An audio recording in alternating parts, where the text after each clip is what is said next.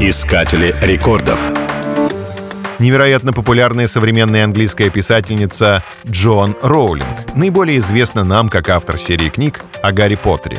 Но слава нашла ее не сразу — Удивительно, но первое время ни одно издательство не соглашалось печатать ее первую книгу про волшебного мальчика. Однако после 14 отказов рукопись все же приняли, и Гарри Поттер моментально стал получать хвалебные отзывы.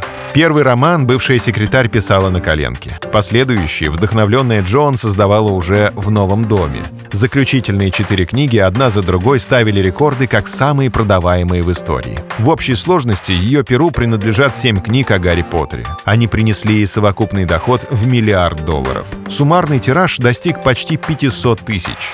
В 2004 году журнал Forbes назвал Роулинг первым писателем-миллиардером.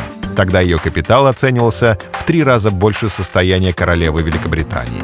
По некоторым данным, Джон Роулинг до сих пор является одной из самых богатых женщин Великобритании. Романы принесли писательнице множество наград.